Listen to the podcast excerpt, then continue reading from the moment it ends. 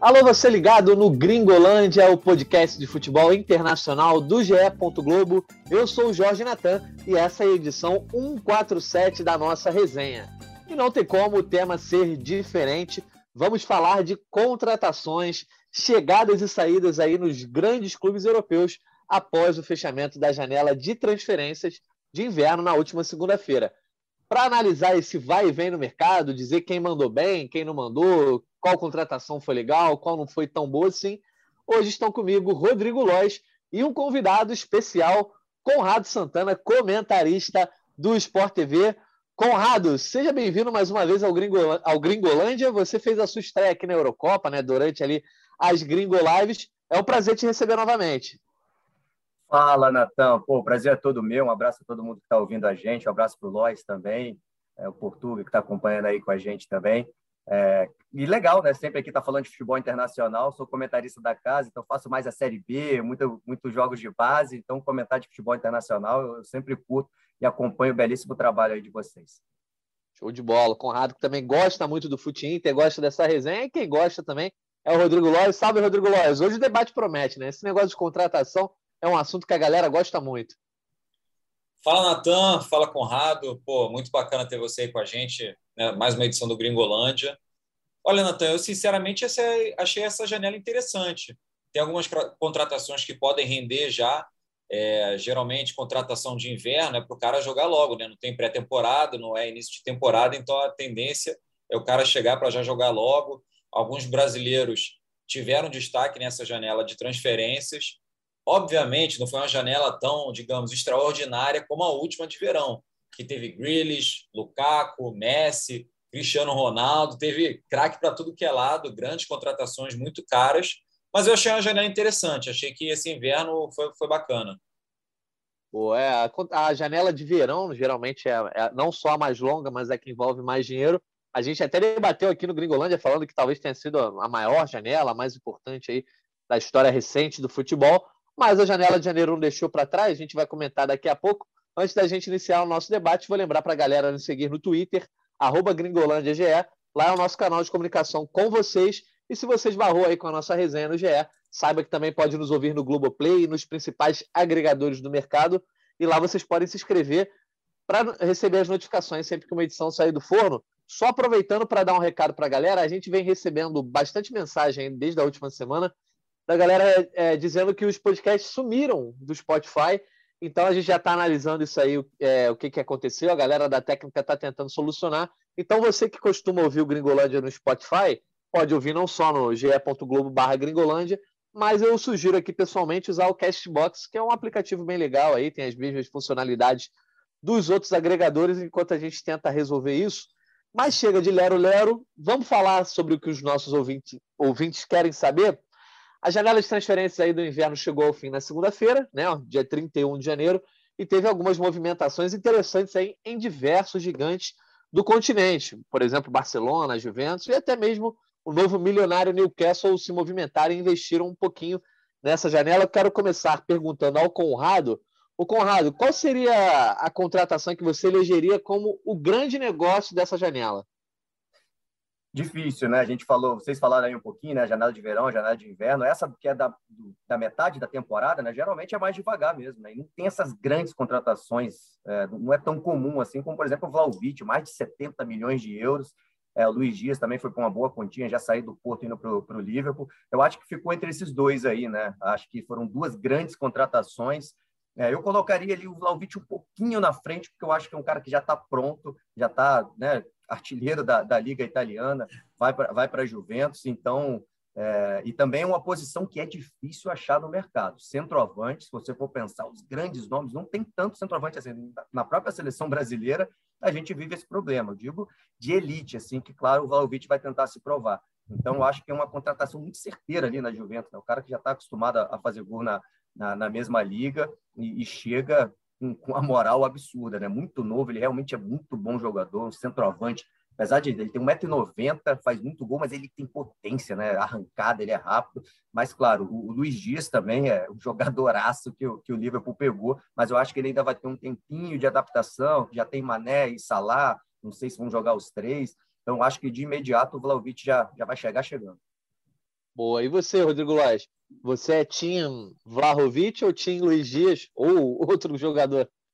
Eu sou equipo Luiz Dias.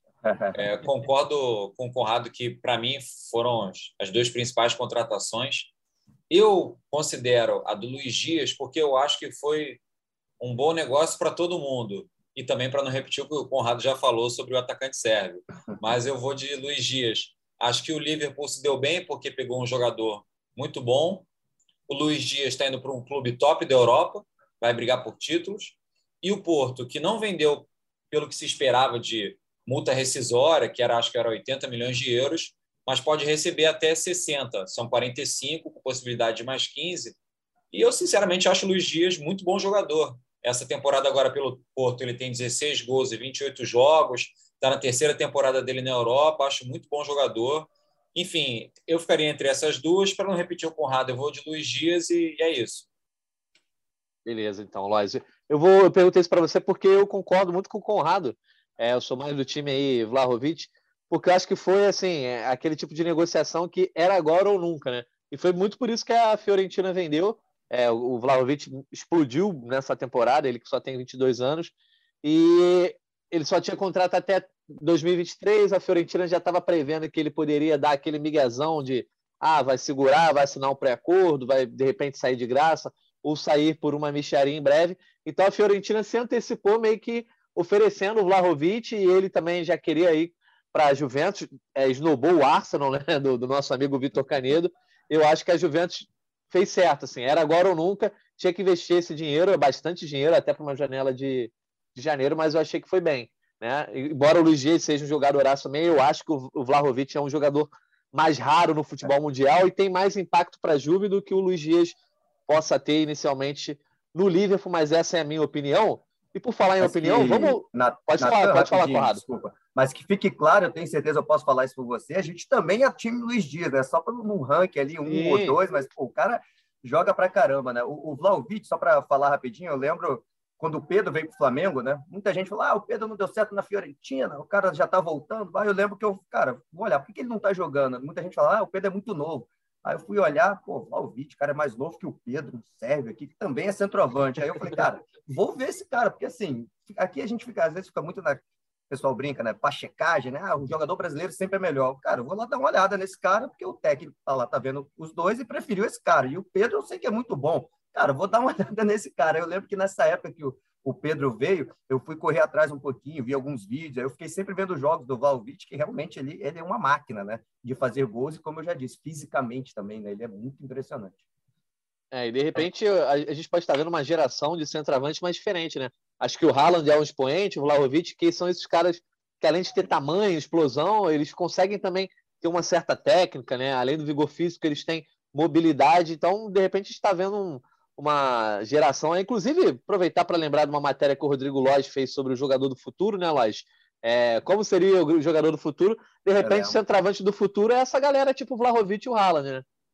É, porque também tem cada vez mais esses clubes de ponta, e até a Fiorentina, que não é a ponta da ponta, não é a elite da elite lá na Europa, esses clubes têm estrutura para desenvolver um jogador que tem um biotipo que você olha, pô, esse cara é muito alto, será que ele vai render como um jogador, um atacante de muita velocidade, mas esses clubes eles têm pesquisa, têm estrutura para desenvolver um cara muito alto e ele render muito bem sem ser aquele centroavante que fica parado esperando a bola na área, um cara de muita explosão, muita força física e velocidade. Acho que é uma tendência cada vez mais futebol jogado no espaço curto, então exige muito da explosão do atleta, né? Velocidade, agilidade. Mesmo um cara de 1,90 ele precisa ser muito rápido. E são esses dois casos que você mencionou, Nathan, do Haaland e do Blahovic. Pois é. Queria muito ver o Vlahovic na Premier League, mas eu acho que a Juventus foi uma boa escolha. Mas por falar em opinião, estava dando a nossa opinião aqui sobre quem seria a grande contratação. Vou chamar a opinião de quem nos ouve, né? Vamos ouvir aqueles que nos ouvem. Chegou a hora da participação da galera. Quem está aqui conosco de novo é o Gustavo Bini, que é nosso ouvinte assíduo. Então vou pedir para o Marcos Portuga plugar aí a participação do Gustavo, dando a sua opinião sobre as contratações dessa janela. Boa tarde, boa noite a todos. É, Aqui é o Gustavo Big novamente. É, na minha visão, eu vou citar três contratações, da, da melhor para pior, rapidinho. Para mim, a melhor na questão técnica de necessidade foi o Aubameyang para o Barcelona. É, a segunda, no questão de ser promissor, de promissor foi o Bruno, o Bruno Guimarães para o Newcastle. E uma menção honrosa para o Coutinho, que eu acredito muito nele, eu acredito que ele vai desandar aqui no, de fazer gol no, Aston Villa. Um abraço a todos. Beleza, Gustavo. Gustavo cita aí o Aubameyang, que é uma contratação que a gente sabe que está efetiva, né? O próprio presidente do Barcelona já comentou, mas ainda não foi oficializada, não foi anunciada, porque chegou, parece, faltando um minuto para acabar a janela de transferência lá, a documentação. Enfim, o Barcelona está esperando esses trâmites certinhos para poder anunciar o Aubameyang. Depois a gente vai falar um pouco mais sobre o Alba, sobre o Barcelona. Eu queria pegar esse gancho aí do Gustavo. Muito obrigado pela participação sobre os brasileiros. Bruno Guimarães e o Coutinho. O Coutinho, inclusive, já fez sua estreia, já fez gol. E o Bruno Guimarães fechou agora em meia data FIFA com o Newcastle. Ô, Conrado, é, inclusive que você tinha comentado lá no nosso Twitter que era um bom tema para a gente comentar que chegou a hora. Foi uma boa saída para o Bruno Guimarães? Foi uma boa escolha para a carreira dele? Ele que saiu do Atlético Paranaense, estava lá no Lyon há mais ou menos dois anos, e agora vai para a Premier League, mas vai jogar num time que ainda está em formação e olhando para a atual temporada, está lutando contra o rebaixamento. Não é simples o Newcastle é, fugir dessa zona de rebaixamento nesse momento. É, não é simples, né? E uma resposta difícil também de dar, porque, claro, é sempre difícil você falar da, da opção do outro, né? Para ele, com certeza, analisou tudo ali, ele conversou com o Newcastle, viu o projeto, é, salário, jogar na Premier League. É, eu posso dizer que foi arriscado, né? Claro, tem a chance do time ser rebaixado, é, é arriscado mas ele primeiro deve ter confiado no próprio Taco, né, que é um excelente jogador. Olhando pelo lado do, do, Newcastle, fez uma contratação espetacular, acho que até pensando em projeto, já pensando mais para frente, né, em se tornar esse clube é, para competir com os principais. Eu acho que o Bruno, Bruno Guimarães vai estar, tá, sim, nesse topo ali mundial do, dos meio-campistas. Acho que ele tem condições para isso. Então, já pegou um cara jovem, né, para que é, com certeza vai ser difícil para o Newcastle ir lá e tirar os grandes jogadores dos grandes times. Então foi uma grande contratação nesse sentido. E, claro, jogar a Premier League é sempre muito positivo, vai estar ali jogando contra os principais times do mundo. E outra, vai estar em evidência. Querendo ou não, a gente pode falar que quem está ouvindo, é, a gente não vê todos os jogos do Bruno Guimarães no, no Lyon, o campeonato francês tem muito menos visibilidade, ele dá um passe certo, dá uma. Dá, é, enfim, um lançamento bonito, você vê um ou outro. Dá, no Newcastle, ele dá uma assistência, é, conta quase cinco lá no, no Lyon no sentido de visibilidade, não só aqui para o Brasil, mas para o mundo todo. É realmente uma liga que é mais valorizada do que as outras, é, mas eu acho que se ele fizer bem né, esse, esse trajeto com o Newcastle, salvar do rebaixamento, com certeza ali, eu acho que no papo com o Newcastle prometeram que vai chegar uma galera junto com ele na sequência, e por isso que é o risco, né? Claro, você pode cair, mas também se não cair, ele pode estar tá começando aí uma era espetacular com grandes contratações no futuro. Pois é. O Rodrigo Lois, eu acho que a jogada do Bruno Guimarães a gente meio que compara com all-in né, do, do, do poker, porque ele está no momento que ele foi escolhido para ser, de repente, é, um dos bandeirantes desse projeto aí, ser o primeiro grande nome, a primeira grande contratação dessa era milionária do Newcastle, é, mas ao mesmo tempo ele pode ter que roer o osso por algum tempo, porque não é fácil, né? Dinheiro não é tudo no futebol, precisa ter visibilidade, precisa ter projeto para os caras conseguirem atrair mais gente, né? Então, assim, modéstia, modéstia à parte, não, mas é, na minha opinião, que eu não tenho nada a ver com, com a vida do Bruno Guimarães, mas se eu fosse o Bruno Guimarães, eu teria aceitado também, porque eu acho que é um, um risco que vale a pena. Né? Além de tudo isso que o Conrado já falou, de jogar na Premier League, é um projeto que promete muito e acabou de ser realizado. Né? é, foi concretizado em dezembro, então essa janela já era esperado que não, não tivesse tantas contratações de peso, foi mais, foi mais, foram mais contratações em número, né? Trouxe um lateral para cá, um lateral para lá, ah, uma, um centroavante, mas ninguém de grande peso, tirando o Bruno.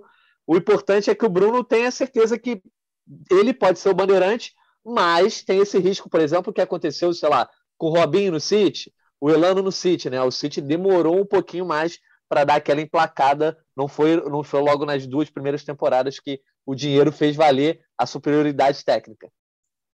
É, Natan, acho que tem vários pontos a serem observados aí dessa chegada do Bruno Guimarães. Eu, sinceramente, eu acho que a visibilidade dele, pensando em seleção brasileira, que com certeza foi uma coisa que ele pensou, a visibilidade dele, visibilidade no Lyon, talvez é pela comissão acompanhar muito o Lyon, porque tem outros jogadores e tradição de jogadores brasileiros no Lyon, eu acho que existe um acompanhamento razoável da comissão em relação ao Lyon. Então, entre o, o Lyon e o Newcastle, eu acho que eu, eu e o Rodrigo Lois, humildemente, preferiria o Lyon. Mas é aquilo que o Conrado falou da competitividade da liga. Realmente, a liga a inglesa, a Premier League, é muito mais disputada do que o campeonato francês. Isso aí é inquestionável. Eu acho que talvez esse seja o principal ponto. E também tem outros pontos, porque ele pode, de repente, visar uma, uma transferência para um outro clube de lá, por que não? Acho que é mais possível, porque aí, dependendo do tempo que ele já tiver no Newcastle, isso pode ser mais fácil. Questão de vaga, né, de extracomunitário, tempo que ele tiver no país e tudo mais, dependendo do projeto como foi apresentado para ele. E como você pontuou, Nathan, é, foi disparada a principal contratação desse novo rico do futebol inglês. As outras contratações, o Trippier, que estava no Atlético de Madrid, é jogador de seleção. Eu acho um bom lateral, mas ele não estava vivendo os melhores dos, dos, dos momentos lá no, no, Atlético de Madrid, apesar da, do, da consideração que o Simeone tinha por ele e tudo mais. O Chris Woods, que foi o centroavante contratado, capitão da Nova Zelândia, esse daí não faz uma boa temporada, pouquíssimos gols e tal. E os outros zagueiros que você mencionou, eles estão vindo por empréstimo. Então, a, a relação do Bruno Guimarães com esse pacotão do Newcastle é que ele é, é, muito mais destacado. Então, você vê que é um investimento a longo prazo e, e que ele, digamos que ele independe um pouco dessa, dessa luta contra o rebaixamento, mas também é para isso, também para tirar o time desse rebaixamento, porque é, imagina, o clube acabou de ser contratado pelo fundo de investimento saudita e ser rebaixado na Premier League. Não seria nada agradável. Mas eu, sinceramente, eu tenho minhas dúvidas. Eu acho que ele, de repente, ele poderia ter. Como o Conrado falou, é muito difícil falar pela escolha dos outros, né? É muito complicado. Aqui a gente fica muito de, de cornetada, enfim, é, divagando sobre coisas que realmente ele deve ter pensado muito bem sobre isso. Mas eu, sinceramente, eu, eu não optaria pelo Newcastle, não. Eu acho que, eu, de repente, eu estenderia um pouco mais meu período no Lyon para ver se outra oportunidade melhor apareceria. É, mas tem um, tem um lado também, né, Conrado e Lois, que a gente não pode deixar de comentar, que é o lado financeiro, né? Todo profissional Sim. sonha com reconhecimento financeiro e esse reconhecimento certamente chegou para o Bruno, é, porque a gente está falando de um investimento pesadíssimo. Embora polêmico, mas é um investimento grande e isso certamente pesou também na escolha, né? Se não me engano, o salário dele triplicou, quadruplicou. O que, convenhamos, é difícil. Né? Você nunca sabe como você vai estar daqui seis meses, né? E eu acho que, assim, também, né? A parte que é difícil falar, é, eu acho que deve ter sido apresentado um projeto também para o Bruno, entendeu? Acho que deve, não uma garantia, né? Ah, vou contratar o, o Neymar, não isso, mas assim, ó, vem aqui com a gente, quando virar a próxima janela, a gente vai vir forte. É, eu acho que a gente pode comparar, você falou aí um pouco do City, do Elan, do Robinho, mas a gente pode lembrar também o Chelsea. O Chelsea virou uma grande potência, mas se você lembrar lá atrás, o Chelsea não saiu contratando os melhores jogadores do mundo, né? O Chelsea foi criando alguns jogadores que se tornaram, tipo, sei lá, o Drogba, Sim. quando veio, ele não era, ô, oh, caralho, que, que, super cara. Não, era. Todos os caras, uns já estavam ali, né? Aí, se você pensar Terry, Lampard, Drogba, os principais que foram chegando ali e viraram né, campeões ingleses, é, foi, foi, um processo aos poucos, às vezes pode ter sido apresentado isso para o Bruno também. Mas, claro, eu concordo com o Lois nesse sentido, de se pensar no Newcastle, está na zona de rebaixamento, não é uma coisa tão legal. E só para falar só mais um pouquinho da questão da visibilidade, também concordo que o Lyon, pô, a seleção brasileira está de olho, tanto é que ele está convocado. É só no sentido mesmo dos enfrentamentos, né? Quando pô, o cara faz um Sem grande dúvida. jogo contra o Manchester United, o cara faz um jogo, pô, vai jogar contra o Manchester City do Guardiola. Caramba, o Bruno Guimarães é, controlou o meio-campo. Aí vem o Guardiola dar uma entrevista no final. Pô, sensacional que o Bruno Guimarães jogou, controlou o meio. Cara, isso chama, bota uma pressão a mais, vale mais do que o cara fazer um grande jogo contra o Nice. Não adianta, vale mais. O gente pode estar olhando, mas vale mais. O cara está jogando no nível acima. E eu acho que ele pode ter pensado nisso também, mas claro, pelo Newcastle vai ser mais difícil contra esses times aí. É, eu gosto de comparar a Premier League, assim, o nível do jogo da Premier League, quase como um nível de, de jogo continental de Champions, né? Inclusive, quando a gente comentou aqui sobre os melhores do mundo, eu e o Benet tivemos a discussão sobre como a Premier League sobra é, com relação às outras ligas. Para mim, sobra bastante com relação até ao Campeonato Espanhol. Eu acho que é isso mesmo, Conrado. Assim, é, só do Big Six ali, você já tem seis grandes enfrentamentos, enfrentamentos de nível de Champions mesmo. Sem falar os times assim intermediários que a gente pode chamar, ah, o Everton, se tem um Aston Villa, é um West Ham em boa fase, então realmente não tem comparação com o Campeonato Francês. Você faz dois jogos ali com o PSG, tem uma outra rivalidade ali com o Olympique, com o Saint-Etienne que está mal. Já a Premier League é todo fim de semana quase você tem um grande desafio, então eu acho que para a carreira do Bruno vai ser muito bom. Acho que se o Newcastle estivesse no meio de tabela, acho que seria unanimidade, assim. Seria uma grande escolha, né? Mas com esse risco do rebaixamento, só para a galera se lembrar, o Newcastle hoje está na zona, ele está na 18ª colocação com 15 pontos, né? À frente dele está o Norwich com 16, o Everton um pouco mais acima com 19, então não é fácil, né? Vai ter que tirar aí uma pontuação, a tabela está bagunçada, e trouxe o Ed Howe, que era do Bournemouth, é, foi trazido em novembro, já com a nova gestão. Não é um treinador de grande peso assim. Vamos ver como vai sair aí o Bruno Guimarães. E aí eu quero fazer a ponte para o nosso Power Ranking, por quê? É, a galera que está nos ouvindo aí pode acessar lá o ge.globo para dar a sua opinião sobre qual foi a grande contratação dessa janela. E a gente preparou um Power Ranking que é o seguinte: a galera do Fute Inter, né, da editoria do futebol internacional do GE, ordenou as 10 melhores contratações dessa janela de inverno. E aí você pode ir lá, olhar, cornetar e montar a sua lista é, de acordo com a sua ordem, compartilhar com a galera. E eu quero é, falar com o Conrado sobre esse Power Rank, porque a gente falou dos três primeiros colocados, né? Luiz Dias foi o primeiro, na opinião da média da editoria de futebol internacional, fecharam com o Rodrigo Lois.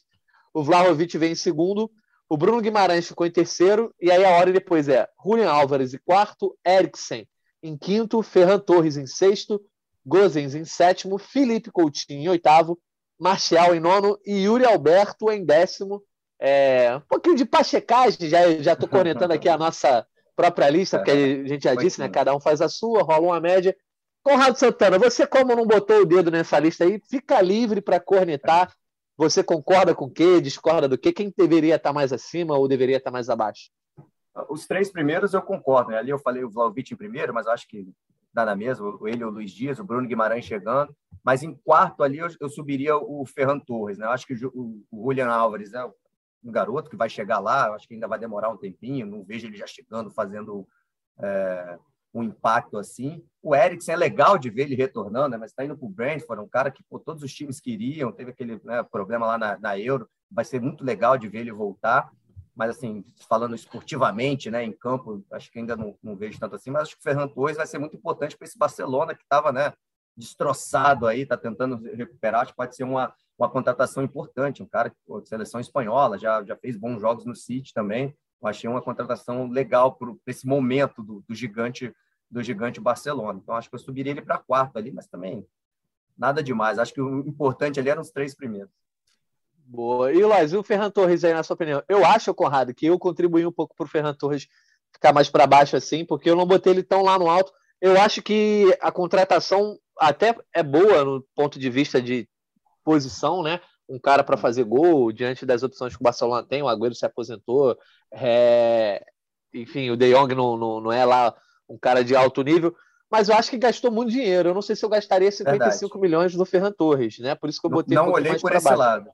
Faz sentido. Mas Olha, eu quero tá. saber. Vai lá, Lois. Então, em relação ao Ferran, Ferran Torres, eu acho que a questão do dinheiro, do preço dele, né, 55 milhões de euros, também tem a ver um pouco da necessidade do, do Barcelona e que estava negociando com o um clube que era o Manchester City, que é um clube que dinheiro não é muito problema. Então, e o Manchester City, o Guardiola aproveitava o Ferran Torres. Ah, não era titular? Não, era um jogador que entrava ali, não tinha um aproveitamento tão grande quanto o Sterling, ou o Grealish, ou enfim, outro jogador. Acho que até que o Jesus, agora não lembro de cabeça, quem era mais aproveitado, né, em termos de titularidade, reserva e tal.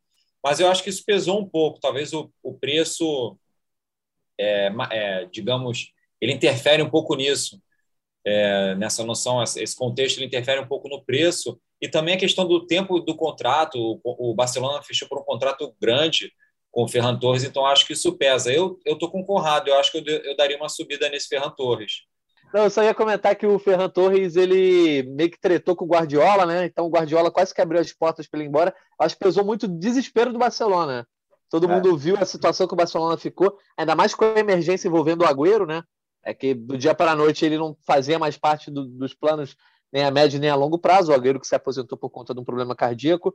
É, então, acho que isso pesou muito no, pre no preço, mas eu acho que pode ser uma boa opção, sim, para o Barcelona, que depois a gente vai falar mais. Inclusive, eu acho que foi uma boa janela. Dentro do, do cenário do Barcelona, acho que pode-se dizer que foi uma boa janela, bem concentrada ali nas posições ofensivas. Vamos comentar sobre o Christian Eriksen. Eu acho que é um, uma grande contratação aí que a gente tem que falar. Primeiro pelo lado humano, né? Que o cara, pô, faz nem um ano, né? Na, na verdade, menos, bem menos de um ano, que ele sofreu aquele mal súbito em plena Eurocopa, o jogo entre Dinamarca e Finlândia, ele sofreu uma parada cardíaca, instalou no coração dele, né? Implantou um, um desfibrilador interno. E aí, por isso, ele precisou deixar a Inter de Milão, já que as regras na Itália não permitiam que, não permitem que nenhum atleta atue é, profissionalmente com esse tipo de dispositivo. Então, é, o, o, Bruno, o Bruno Guimarães, o Eriksen, foi para o Brentford da Premier League. Não se sabe ainda quando exatamente vai estrear, mas ele quer jogar a Copa do Mundo.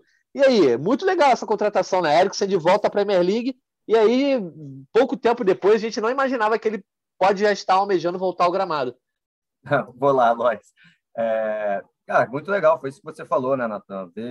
Quem acompanhou ali a, a Eurocopa, acho que todo mundo aqui está ouvindo, provavelmente estava vendo ao vivo aquilo, foi um desespero, né, cara? Eu lembro, eu fiquei chorando no sofá, porque eu achava que ele tinha falecido. Eu realmente achava, assim, falei, já era. Fiquei assim, pô, um cara que eu sempre admirei também, então acho que o Brentford foi muito bom. Está acostumado a jogar a Premier League, né? Já jogou. É, enfim, no, na Inter de Milão acabou não, não indo tão bem assim, mas eu acho que é uma posição que hoje em dia no futebol mundial, que a gente pode até falar um pouquinho do Coutinho também, tá ficando difícil para esse cara jogar, né? Aquele meia, é, que a gente gosta de falar aqui, o 10 clássico, né? Tá difícil para esse cara jogar porque cobra muita intensidade. Esse cara gosta de jogar mais perto do gol, e ali perto do gol tem menos espaço ainda. E aí mais atrás, às vezes o cara não tem aquele o físico para ir, voltar, marcar. Então esses caras têm que se adaptar, né? Eu acho que os meias que estão fazendo mais sucesso, na verdade, é tipo um volante barra meia, né? Por exemplo, a gente pode falar do Modric, do, do De Bruyne, aquele cara que tem aquele pode jogar mais atrás, armando e para chegar. O Eriksen, eu acho que também pode fazer um pouquinho isso, mas lá na, na, na, Inter sempre preferiam outros dois volantes e ele encostando. A gente pode falar aqui, sei lá, o Dybala também, é um cara que deu uma é mais atacante, mas ele gosta de jogar ali solto, não tem tanto físico assim. Então, acho que é, tem que fazer um time para esse cara jogar, né? Eu acho que no Brentford pode ser, pode ser uma boa para ele, né? E como eu disse, está acostumado a jogar a Premier League, é um cara que tem muita técnica, né? Eu sou, sempre fui muito fã do Eriksen. Lembrando aí, só. Conrado, que é, o, o Eriksen também passou um perrengue, além desse, dessa situação terrível na Eurocopa, não sei se vocês lembram do perrengue que ele passou no início da pandemia, que ele ficou meio que isolado no CT da Inter de Milão. Ele não conseguiu, não ele não conseguiu sair de lá. É, enfim, resumindo muita história, pelo que eu me lembro por alto, ele teve complicação para ficar em isolamento lá, acabou ficando isolado dentro do CT.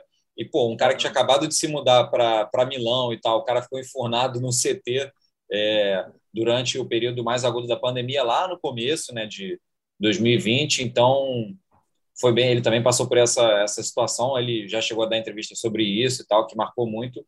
E foi uma pena ele não ter rendido tanto na Inter. Ele teve boas atuações, a Inter até prestou homenagem quando ele saiu, e foi uma pena não ter rendido tanto. Eu concordo totalmente com o, com o Conrado. Eu acho ele um excelente jogador.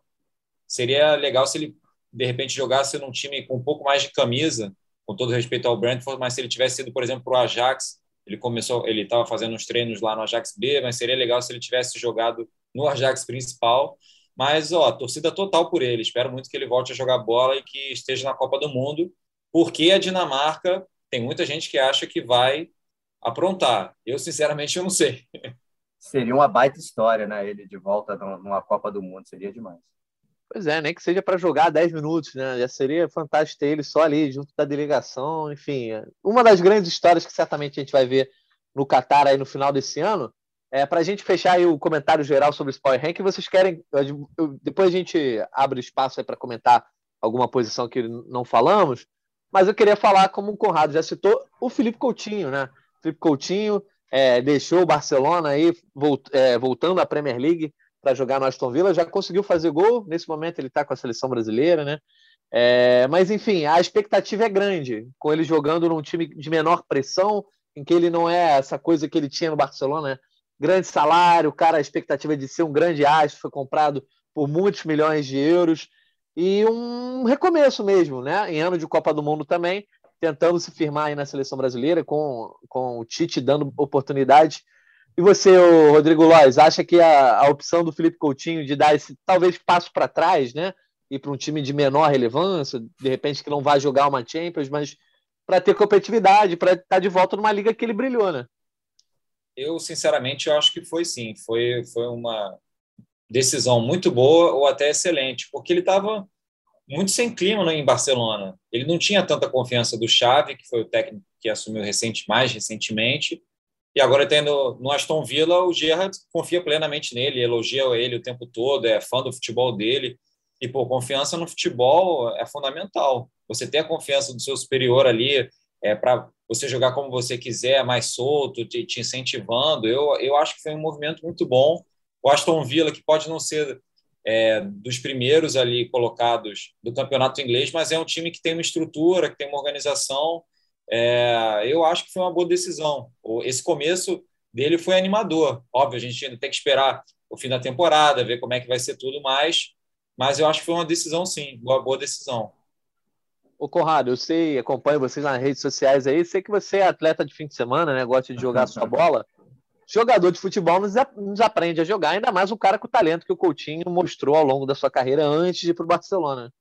Ah, com certeza. Eu acho que o Coutinho teve problemas físicos, né? Acho que foi o principal. Eu acho que um pouquinho isso do também que eu falei um pouquinho antes do Eriksen, né? Um jogador que fisicamente acaba devendo um pouquinho, você tem que encaixar o time certo para esse tipo de jogador jogar hoje em dia no futebol moderno. Claro, ele tem muita qualidade, bate fora da área, é, tecnicamente, né, para achar um passe, mas ele não combate tanto. É, você precisa dele para voltar, fechar ali o meio-campo, você tem que geralmente deixar ele mais solto junto com o centroavante na hora de marcar. Então, você tem que pensar um time para ele. Eu acho que por isso foi muito bom ele também com o Aston Villa. Né? Um time menor dá para fazer isso.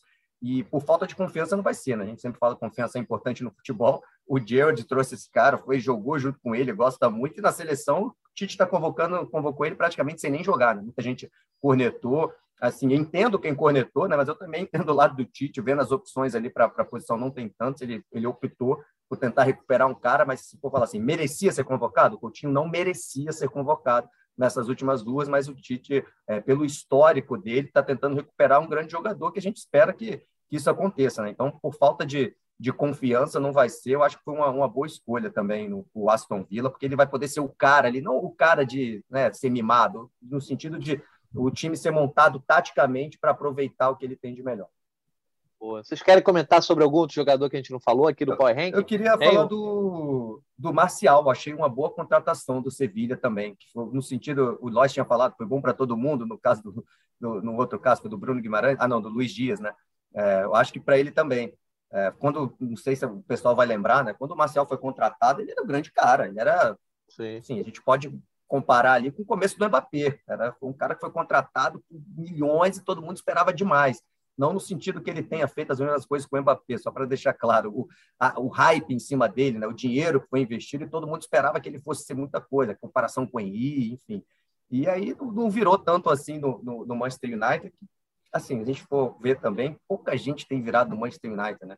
É, mas assim, ele já deu, já mostrou é, que tem qualidade, né? Tem um cara que tem uma técnica diferente, então eu acho que o Sevilha é o patamar dele, né? E aí o Sevilha também é conhecido por ser um, um time que contrata bem, né? É, enfim, tem o Monte lá, que é o diretor esportivo, que tem livros sobre isso, e um time que vem ganhando bastante e contratando pontualmente. Eu acho que vai encaixar, pode encaixar legal ali e servir bem para todo mundo. Sevilha que está vice, vice-líder né, do Campeonato Espanhol, está atrás do, do, Real Madrid.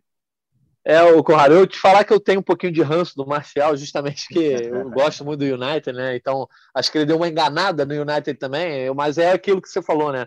O time atrapalhou ele, ele atrapalhou o time, exatamente. Mas eu acho que pode ser uma boa, até se você olhar de repente o movimento que o Depay fez, né? O Depay chega Sim. no United também, comprado por, com muita pompa, ah, vai ser o novo Cristiano Ronaldo.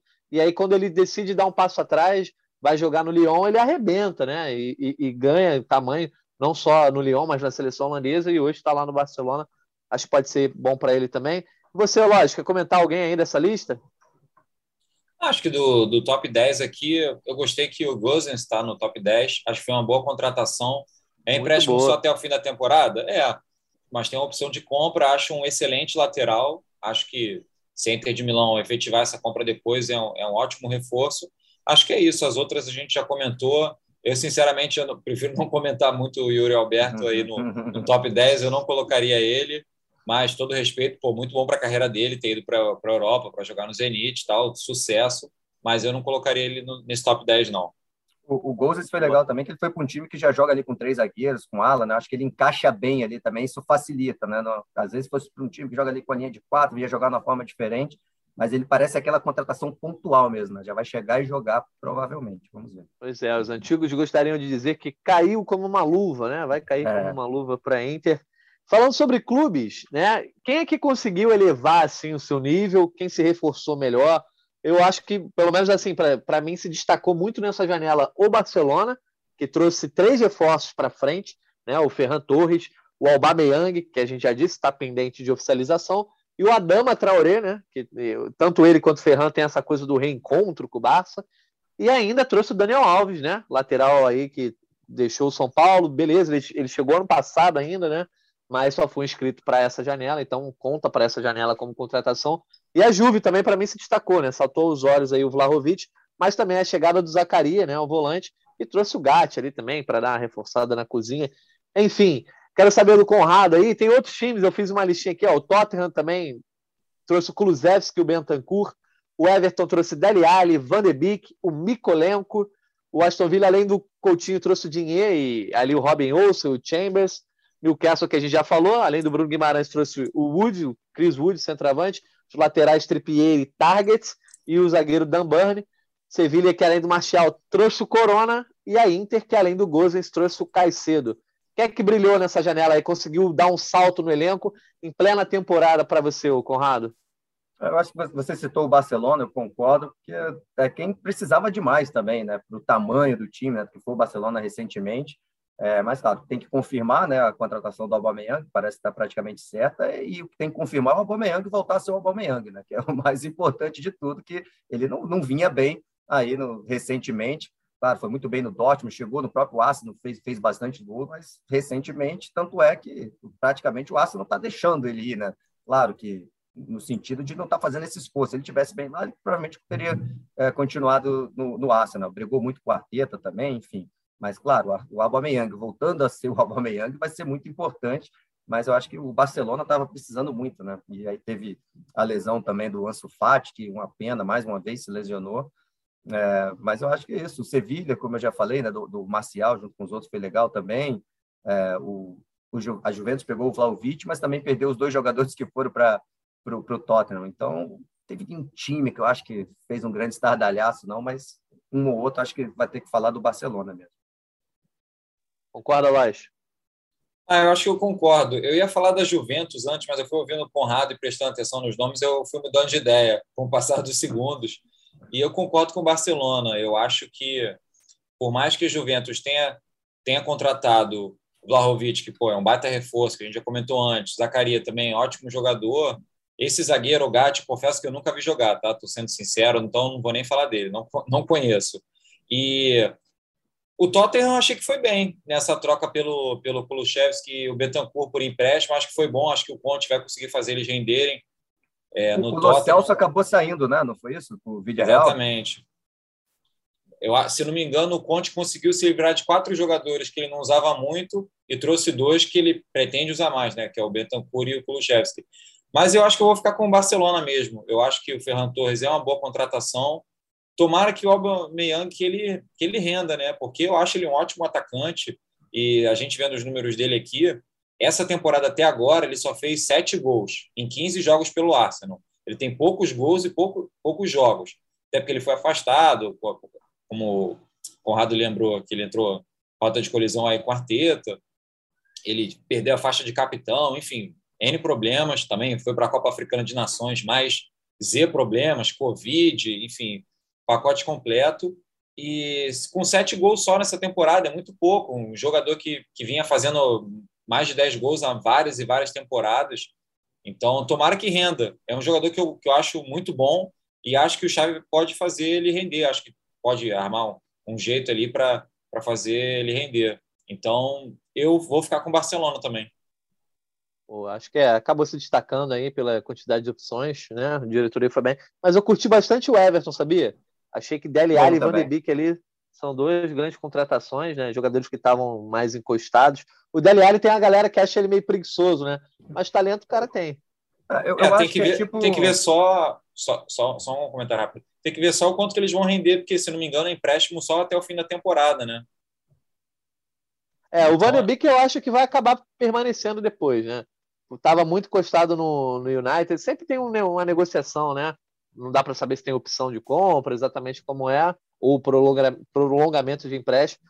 Mas eu acho que vai ajudar o Everton. Você ia comentar alguma coisa, Conrado? Eu ia falar que são dois jogadores que, igual, como eu falei do Marcial também, tem, tem alguns jogadores que aparecem, a gente acaba se empolgando, cara, vai ser craque e tal, vai jogar no, no Manchester City, vai jogar no Real Madrid.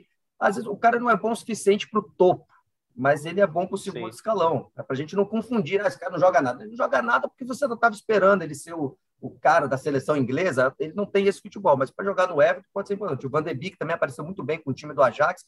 Todo mundo achou que ele ia chegar no Manchester United. Ele não é esse jogador. Para mim, ficou claro. assim. Eu, antes dele ser contratado, já não, não achava ele isso tudo, mas apesar de ter gostado muito do futebol dele no Ajax, eu acho que no Everton tem mais a ver. Mesma coisa do Marcial. Eu acho que ele não é aquilo que todo mundo esperava lá no começo vai ser um grande craque, um dos melhores atacantes do mundo. Mas para jogar no Sevilha, no segundo escalão, o cara pode ser muito bom jogador. Tem vários exemplos aí de caras que a gente ama assistir em times menores, é, né, menores não, mas sei lá, no segundo escalão, que às vezes não são tão bons só para o topo, topo ali, que tem aquela pressão maior. Então, eu acho que, por isso que eu gostei também do Van de Beek e do Dele Alli, bem lembrado. Acho que o Everton cabe bem com a realidade desses jogadores.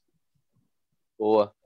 Estamos entrando na reta final, então, aqui para fechar. Vamos dar aquele foco brazuca, que a gente faz bastante aqui no Gringolândia. A gente já falou do Bruno Guimarães, do Felipe Coutinho, mas também teve outras transferências aí bastante relevantes de brasileiros. Citamos o Yuri Alberto indo para o Zenit, né? É, vai se juntar ao Claudinho lá, que foi uma sensação do campeonato brasileiro, já estava lá, agora o Yuri Alberto chega para jogar junto com ele. O David Neres. Né? Pois é, com o Malco também, que já estava lá desde que ele deixou o Barcelona. O David Neres foi para o Shakhtar, né? Perdeu um pouco de espaço ali no Ajax, enquanto o Anthony está brilhando. Então o David Neres se juntou à legião brasileira no Shakhtar. O Arthur Cabral, que foi contratado para ser o substituto direto, né? Do Vlahovic na Fiorentina, deixou o Basel, já estava arrebentando ali na Suíça há uns, uns dois, três anos. O Rafinha, que não conseguiu se encaixar no PSG, foi para a Real Sociedade. O Samir, lembra do Samir, zagueiro do Flamengo, estava na Udinese há algum tempo, era um dos brasileiros, um dos brasileiros que estavam há mais tempo na Itália, né? Foi para o Watford, gostei bastante desse movimento dele. E o lateral Wanderson, que deixou o Grêmio aí, foi para o Mônaco. É, e a gente também tinha falado até do Daniel Alves, né, do Barcelona. Vocês querem comentar aí alguma coisa sobre esses caras? Foram boas movimentações? Alguém não escolheu tão bem assim? Ah, Natan, eu acho que a saída lá, do, do, Arthur Cabral. Não, tranquilo. A saída do Arthur Cabral para a Fiorentina eu achei muito boa. O Arthur Cabral está com 27 gols em 31 jogos nessa temporada. Me arrisco a dizer que é o brasileiro com mais gols no futebol europeu, sei lá, os principais centros. E já não é de hoje que ele vem fazendo muito gol. Eu acho que para a Fiorentina foi uma ótima contratação. Se o valor foi esse mesmo de 14 milhões de euros, eu achei que foi justíssimo. É, e me surpreendeu um pouco negativamente a ida do David Neres para o Shakhtar porque por mais que ele não viesse tão bem no Ajax, eu achava que o Ajax não iria vender ele, mas vendeu, é, me surpreendeu um pouco. É um jogador que eu acho que merecia continuar no Ajax. Eu, eu acho ele muito bom jogador. Gostei muito também do, do Cabral, do Arthur Cabral. De novo, né, lá no começo aqui do, da nossa conversa, eu falei que pouco centroavante de peso no mundo. Né? Então, ele fez um movimento legal. O Vlaovic já provou que dá para pegar um grande nome né, e buscar é, ser um dos principais atacantes do mundo jogando na Fiorentina, né, que é, não é, não é o principal time da, da Itália. Então, para ele vai vai ser bem legal, né? Um cara que está fazendo muito, muitos gols lá na, na Suíça, como disse o Lois, gostei bastante. E o, o Yuri Alberto, né? Claro, a gente falou ali do top 10, né? Top 10 da Europa, não, não, tá essa contratação. Tem gente que lá na Europa nem, nem sabe que o Yuri Alberto foi para o Zenit. Mas, assim, pensando nele, ele é um cara, eu acho também que é um atacante muito bom, é, assim, eu pensei que ele fosse segurar um pouquinho mais para tentar ir para as principais ligas, né? Acabou indo para o Zenit, mas ele é um atacante muito bom. Eu acho que isso de ter os outros brasileiros ali, né? A gente falou do Claudinho, do Malcom, tem o Wendel também, né? Do, do meio campo que era que era do era do Sport, né? De Portugal antes. Né? Eu acho que pode ser interessante para ele, que ele é um cara que também tá, tem só 22 anos. O Yuri Alberto é muito jovem e é uma posição que geralmente, vou pensar aí, sei lá, Lewandowski com 22 anos, ele ainda não era o Lewandowski. Então, acho que todos esses casos, o, Vlau, o Vlaovic também que a gente estava falando, o Arthur Cabral também é jovem, é uma posição que vai, o cara vai crescendo né, na, na carreira. Então, eu gostei desses, desses centroavantes também indo para a Europa. Eu acho que o Yuri Alberto pode tentar dar, dar o pulo. Né? Quem estava lá no, no, no, no, Zenit, né, ele foi para o Bayer Leverkusen, né, o, o Asbun, Bayer Leverkusen, é isso. Então, ele já, quem estava lá já saiu, então eu acho que ele chega também para ser titular. Boa. É isso, galera. Agradecemos aqui aos nossos ouvintes que nos acompanharam até aqui e já agradecendo ao Conrado Santana. Conrado, primeiramente, obrigado pela tua participação, né? De, é, gosto de reiterar que as portas estão sempre abertas aqui, está sempre interagindo com a gente lá no Twitter. A gente também, às vezes, fica meio atrapalhada a, a rotina de marcar a gravação, não sabemos o dia, mas sempre que a gente puder e você também puder encaixar a rotina aí, você é bem-vindo aqui. E vende aí o seu peixe para a galera, qual jogo você vai comentar essa semana, eu sei que você está no podcast Prancheta aí com uma galera boa também.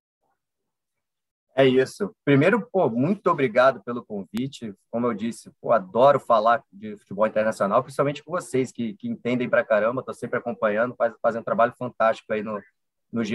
Globo. É, tem o podcast Prancheta no, no GE.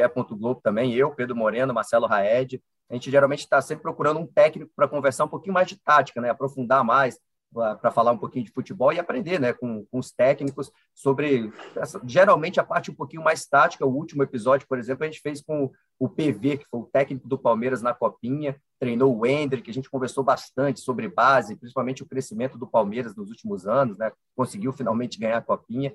Enfim, tem o, o podcast lá, Prancheta no GE. Globo e também no Spotify, onde vocês quiserem. E amanhã estou no Troca de Passes à noite. Show de bola, Conrado. Mais uma vez, muito obrigado. Rodrigo Lóis, você está sempre aqui também. Obrigado por mais uma participação. Estou sempre aqui, né, Natan? Segundamente, mais uma vez, agradeço aí ao Conrado pela participação. Natan apresentando as carrapetas, tocando aí. Meu comentário final é o seguinte: é, eu lembro aí no começo vocês falaram da diferença da Premier League em relação às outras ligas, nas contratações e nível de competitividade. O Transfer Market, que é um site né, referência para coisas de mercado da bola, ele fez o levantamento de quanto os clubes do campeonato inglês investiram nessa janela de inverno. Foram mais de 335 milhões de euros. Foi a liga que mais gastou, com 67 jogadores. Só para ter uma ideia, a Série A da Itália, que ficou em segundo lugar, gastou 176 milhões, ou seja, bem menos. Então a diferença é muito grande. E a Série A da Itália também gastou bem menos, com muito mais jogadores. Então a Premier League, ela, enfim, com a grana e que tem, ela contrata só os melhores. No Vlaovic, né? 70 é. só no Vlaovic desse Exatamente. Exatamente. Então você vê uma você vê uma, uma, uma, discrepância muito grande de poder financeiro. E isso não é bom para o mercado do futebol, na minha avaliação, tá? Eu não sou gerente da Premier League, não, de nenhuma outra liga também, mas, na minha opinião, essa diferença ela não é saudável, não. Boa. Sempre tem esse lado também que a gente tem que olhar, né? Esse lado financeiro, de tantas cifras envolvidas é, nessas janelas, um, um negócio, né? um mundo, um universo cada vez mais envolvente, que os agentes ganham mais dinheiro. Mas como nem o Conrado, nem o Rodrigo Lóis, nem eu somos agentes, né? Cabe nós apenas aqui comentar. Quem dera, né, que a gente tirasse aí uma. É, um, seria bom. Umas, umas, comissões. Você seria mais estilo Mino Raiola ou mais estilo Jorge Mendes, ou Conrado? Da Mino Raiola não dá, né? Muita, muita polêmica, né? Eu preferia ficar mais, mais escondido, só acertando. O negócio é acertar um jogador, amigo. Botou ele lá, na, botou ele lá no, num time grande, entrar o dinheirinho, não precisa nem ficar conhecido. É isso, vai só ali por trás, né? É isso. Rodrigo Lóis, Conrado Santana, muito obrigado. Também agradeço aqui ao Marcos Portuga, né, o nosso editor. Ele que comentou que o Wellington Nem no Arouca, que é o time dele lá, que ele é de fato português, torce para o Arouca, então ele quis comentar que deveria ser uma contratação que tivesse ali no top 10. Então estamos comentando aqui, tá, Portuga? Obrigado pela tua edição desse podcast que tem a coordenação do Rafael Barros e a gerência do André Amaral. A gente volta com Gringolândia na próxima semana. Obrigado a todo mundo que nos acompanhou. Um abraço e até a próxima.